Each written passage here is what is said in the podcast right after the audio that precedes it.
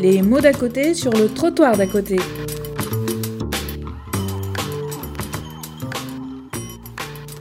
Jérôme Vignon est président de l'OMPES, c'est-à-dire l'Observatoire national de la pauvreté et de l'exclusion sociale. Il nous parle aussi des NIT, euh, c'est-à-dire ceux qui ne sont euh, ni à l'école, euh, ni en stage, ni en emploi, ni en recherche de formation ou d'emploi. Il part d'un paradoxe qui est que la France est un bon élève au niveau européen dans tous les projets qui concernent ces fameux NIT, alors qu'elle a pris au sérieux cette question, mise en place la garantie jeune qui, de la vie de tous, fonctionne bien, est un vrai progrès, eh bien, euh, entre le début euh, de cette politique et maintenant, le nombre de NIT a augmenté, passant de 14% à 16,6%, donc entre 2008 et 2016. Et donc, on voit que les jeunes peu qualifiés et les jeunes issus de la migration sont les plus touchés. Alors pourquoi? Eh bien, Jérôme Vignon nous présente plusieurs analyses et hypothèses pour expliquer cette situation. Merci beaucoup d'avoir déjà abordé le vif de mon sujet. Euh, mais j'aimerais m'expliquer euh, un peu sur ma présence ici comme grand témoin, que je suis pas très grand. Je vais vous demander pourquoi il a demandé d'être témoin. Je, suis témoin ici, bien sûr, parce que je, préside un observatoire de la pauvreté et de l'exclusion sociale, une institution française tout à fait typique, on observe beaucoup, on a de mal à agir. Mais, je me sens du coup profondément touché euh, par la, la, répétition, la récurrence de situations que l'on commence à décrire, à comprendre de mieux en mieux, mais auxquelles on n'arrive pas à bien répondre, hein, alors que certaines des réponses qui ont été données dans les interventions entendues ce matin. Je suis touché aussi comme Européen, euh, Monsieur Boussalo, euh, qui a parlé des missions locales, a, rappelé que euh, la question de la garantie jeune était tenue en grande partie d'une initiative européenne, ayant passé de nombreuses années dans les questions sociales à, Bruxelles, je suis aussi touché par ce que l'on peut apprendre des autres pays qui sont confrontés aux mêmes difficultés que nous. Être après tout européen, c'est ne pas tout savoir, c'est voir comment font les autres, comment ils répondent aux questions que nous nous posons. Et je suis touché comme Français aussi, parce que j'aime mon pays, comme tous ceux qui sont exprimés, et on, ne peut pas ne pas vouloir que ce pays fasse mieux, qu'il reconnaisse ses faiblesses, mais aussi qu'il puisse travailler sur, ses atouts. Donc c'est ce, point de vue-là que je vais tâcher brièvement de, vous communiquer comme, témoin à partir de ce, ce, choix très, très puissant qui a été fait par les, les, les organisateurs de dire euh, zéro jeune laissé pour compte, c'est provocateur hein, comme, comme affirmation, euh, c'est indispensable si l'on croit vraiment au développement durable. Alors oui, il y a une situation paradoxale, comme notre animateur l'a rappelé. Et comment sait-il que, que notre pays, cofondateur avec l'Allemagne de cette garantie jeune en 2013, réputé bon élève du point de vue de l'application des garanties jeunes. Nous sommes parmi ceux qui ont le plus utilisé les fonds européens de l'initiative emploi jeune. Nous sommes qualifiés par l'OCDE comme ceux qui ont euh, recherché, à travers la garantie jeune en France, à modifier assez profondément les politiques classiques euh, d'insertion et d'accompagnement. Il y a eu un choc par la garantie jeune dans nos habitudes. Comment sait-il que nous ayons euh, pourtant des résultats, entre guillemets, qui sont moins bons que la moyenne des pays de l'Union européenne euh, Le nombre de jeunes qui sont liés en emploi, liés en formation, qui sont âgés entre 16 et, 25 ans, a plutôt continué d'augmenter euh, malgré l'application de garantie jeune entre 2013 et 2016, alors que pour la moyenne de l'Union européenne, elle a commencé à diminuer. Alors, c'est intéressant de se poser cette question parce qu'elle elle nous aide à voir euh, où ça fait mal. Qu'est-ce qui est, difficile dans notre pays? Bien sûr, le, chômage, il a continué un peu d'augmenter dans cette période, alors que dans d'autres pays il baissait, ça peut être une explication. Mais il faut, chercher plus loin.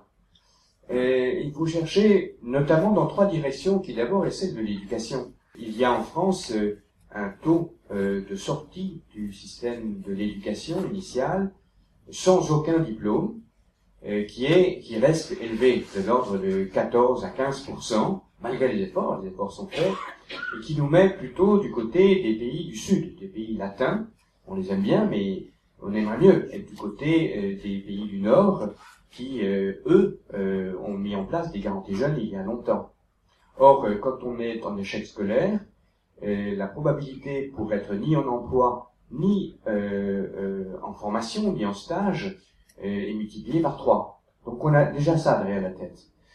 Quelque chose qu'on a peu évoqué aussi, c'est que la probabilité d'être euh, en échec scolaire est multipliée euh, par un et demi si on est étranger ou d'origine étrangère, c'est-à-dire né de parents qui ne sont pas nés en France. Ça c'est un et demi, c'est pour l'OCDE, mais pour la France c'est 1,8. Et puis quand on est euh, né de parents nés à l'étranger, ou soi-même né à l'étranger, le risque d'être ni en emploi ni en formation est multiplié par 3. 3 c'est pour la France, c'est 1,5 pour le CDE. Donc s'il est vrai d'une manière générale que le fait de ne pas être ici, ou d'avoir à rentrer par un processus d'intégration, est un handicap au regard du diplôme et au regard aussi du fait de ni en emploi ni en travail, cet handicap-là, bah, il est un peu plus fort en France.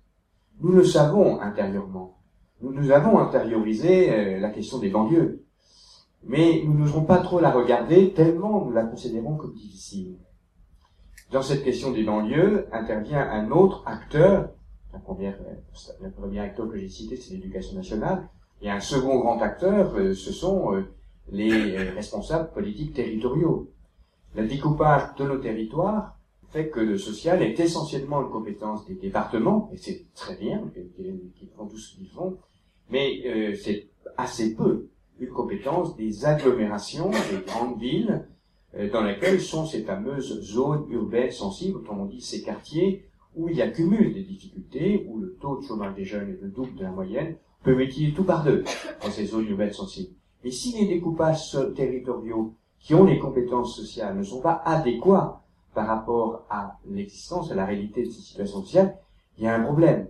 Et la troisième chose qu'on peut relever, euh, relever dans les, ce qui va pas bien, ce qui est difficile, c'est que euh, on constate que euh, la France est parmi les pays qui, du point de vue des taux de sortie, entre guillemets, sortie de la garantie jeune, vers l'emploi, vers un stage, vers une formation ou vers l'apprentissage, est celle, nous sommes parmi ceux qui ont la part vers l'apprentissage la plus petite. Nous avons entendu tout à l'heure des jeunes qui se sont exprimés euh, de l'association qui, était là, qui, sont dans la salle, que ben, l'apprentissage, c'est quand même une des solutions les plus efficaces pour euh, sortir durablement de la situation d'être ni en emploi euh, ni en formation. Et là, je pointe du doigt le fait qu'un autre grand acteur, euh, des entreprises, maintenant on, le voit quand on travaille sur l'apprentissage, se retire quand même de plus en plus de, de l'apprentissage. Ils ne sont pas très actives, aussi actives qu'elles l'étaient il y a une quinzaine, une vingtaine d'années. Je pointe donc que l'éducation nationale, comment se fait-il que, étant au courant de ces 14,5 ou 15% de jeunes qui quittent sans aucune euh, formation, eh bien, c'est quelque chose qui ne la concerne plus.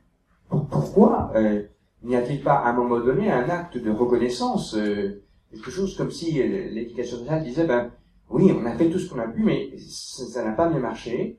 Mais c'est pas fini. On vous confie à quelque chose qui va peut-être pouvoir vous aider. La vie ne s'arrête pas avec l'échec scolaire.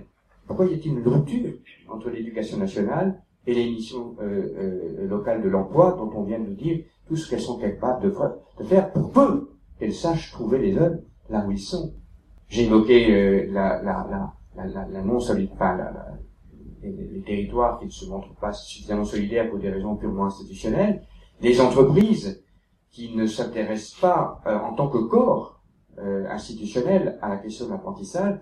Et euh, ça m'amène à, à, ce qui a été à l'origine de l'association qui nous fait nous, rencontrer, qui est, qui est née dans les années 20, entre les deux guerres, et qui est né euh, à un moment de bouillonnement dans lequel justement le monde des entreprises, le monde des syndicats, le monde de l'éducation étaient porteurs d'initiatives sociales qui ont pu être transformées dans des institutions.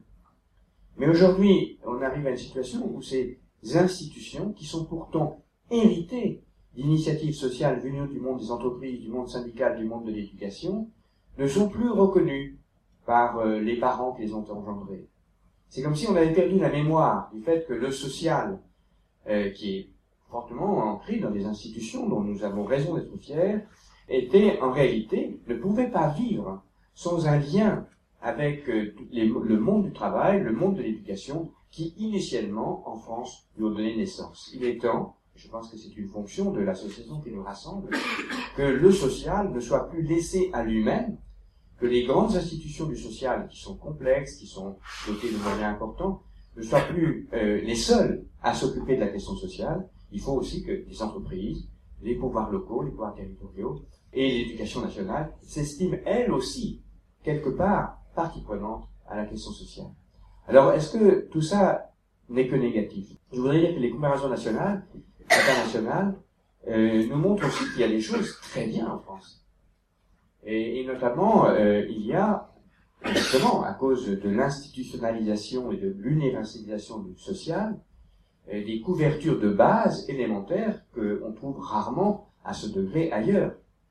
Euh, le fait que l'éducation élémentaire, je parle de l'accueil de la petite enfance, je parle des crèches, soit en France, il y a beaucoup de critiques à faire, mais elles sont particulièrement systématisées dans notre pays, et c'est une des raisons pour lesquelles les jeunes mamans chez nous sont relativement moins fréquemment NITS, pour reprendre l'adjectif, que ne sont dans d'autres pays. Malgré tout, nous avons un système qui permet à des jeunes mères, y compris célibataires, de pouvoir plus fréquemment qu'ailleurs ne plus être NITS. Euh, les jeunes en France, euh, entre 18 et 25 ans, sont plus fréquemment qu'ailleurs euh, bénéficiaires de certaines allocations. Parce que malgré tout, les allocations de logement, les allocations, un certain nombre de minima sociaux, malgré tout, ne sont destinés. Nous sommes le pays dans lequel les jeunes euh, sont le moins souvent sans aucune prestation. Je ne parle pas de ceux qui, qui n'ont pas de titre de séjour. Donc il y a une situation de base qui n'est pas mauvaise et qu'il faut absolument garder. Nous avons aussi, à ce moment, et je pense que la garantie jeune, et particulièrement le rôle que les missions locales y jouent. Vous avez vous avez bien entendu euh, euh, à quel point ces missions locales jouent un rôle assez extraordinaire, novateur. Eh bien, les missions locales sont pour moi l'exemple de quelque chose qui est en train de bouger. Hein. Les missions locales, en tant qu'elles sont porteuses de cette garantie jeune, qui est en train de bouger dans la, dans la, le centralisme à la française. On est un pays très centralisé, d'accord. On ne se changera pas d'un seul coup. De même qu'on ne viendra pas brutalement euh, des pays comme qui cesse d'être familialiste et qui préconise euh, que la famille se, retire rapidement de la production. Ça, ça en changera pas ça rapidement. Mais en tant que pays très centralisé, nous sommes en train de vivre une, modification de ce qu'on appelle la déconcentration. La, la, déconcentration, c'est le fait de confier à des organismes comme les CAF, comme Pôle emploi, pour prendre typiquement des organismes qui sont sur le terrain, mais qui dépendent de conventions nationales dictées à Paris, les missions locales de l'emploi aussi, eh bien, ces organismes sont peut-être en train euh, de se voir donner davantage de capacité à travailler les uns avec les autres sur le terrain. La déconcentration s'accompagnerait d'un assouplissement des possibilités d'initiative. En tout cas, c'est ce que l'exemple des missions locales de l'emploi nous montre. Pourquoi les missions locales de l'emploi ont fait de fait du si bon travail avec les jeunes qu'elles ont pu rencontrer. Elles n'ont pas pu en rencontrer assez pour les raisons qui nous ont été dites. Mais pour celles avec lesquelles elles ont pu accompagner, eh bien, elles ont joué un rôle de mobilisation d'un collectif d'adultes autour d'elles et aussi de mobilisation d'entreprises. C'est-à-dire qu'elles ont fait la médiation avec, non seulement avec euh, les jeunes, les sites détecteurs, mais aussi les entreprises. Elles ont fait du coup humain elles ont fait de l'entourage euh, véritablement sur mesure. Mais je vais terminer, puisque je, je, je il est vrai que, le déjeuner n'est pas loin.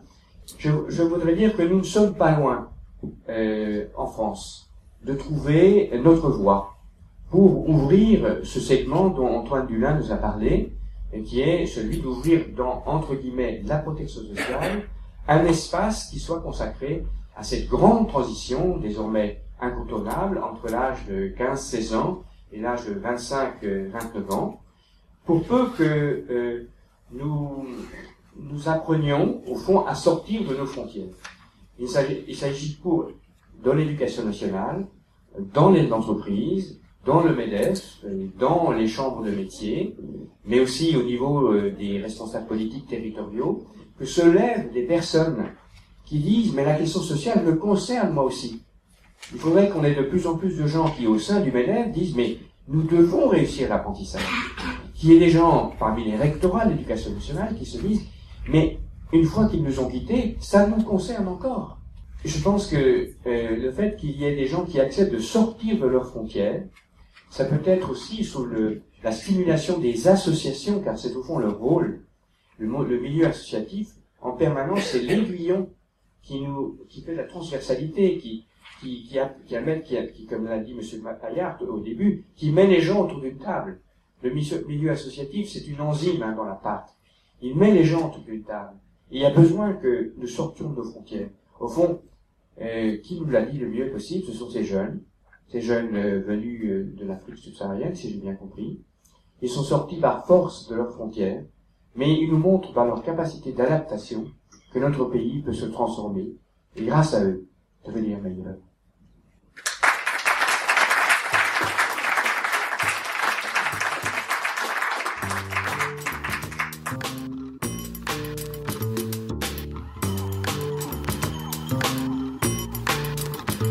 C'était les mots d'à côté sur le trottoir d'à côté.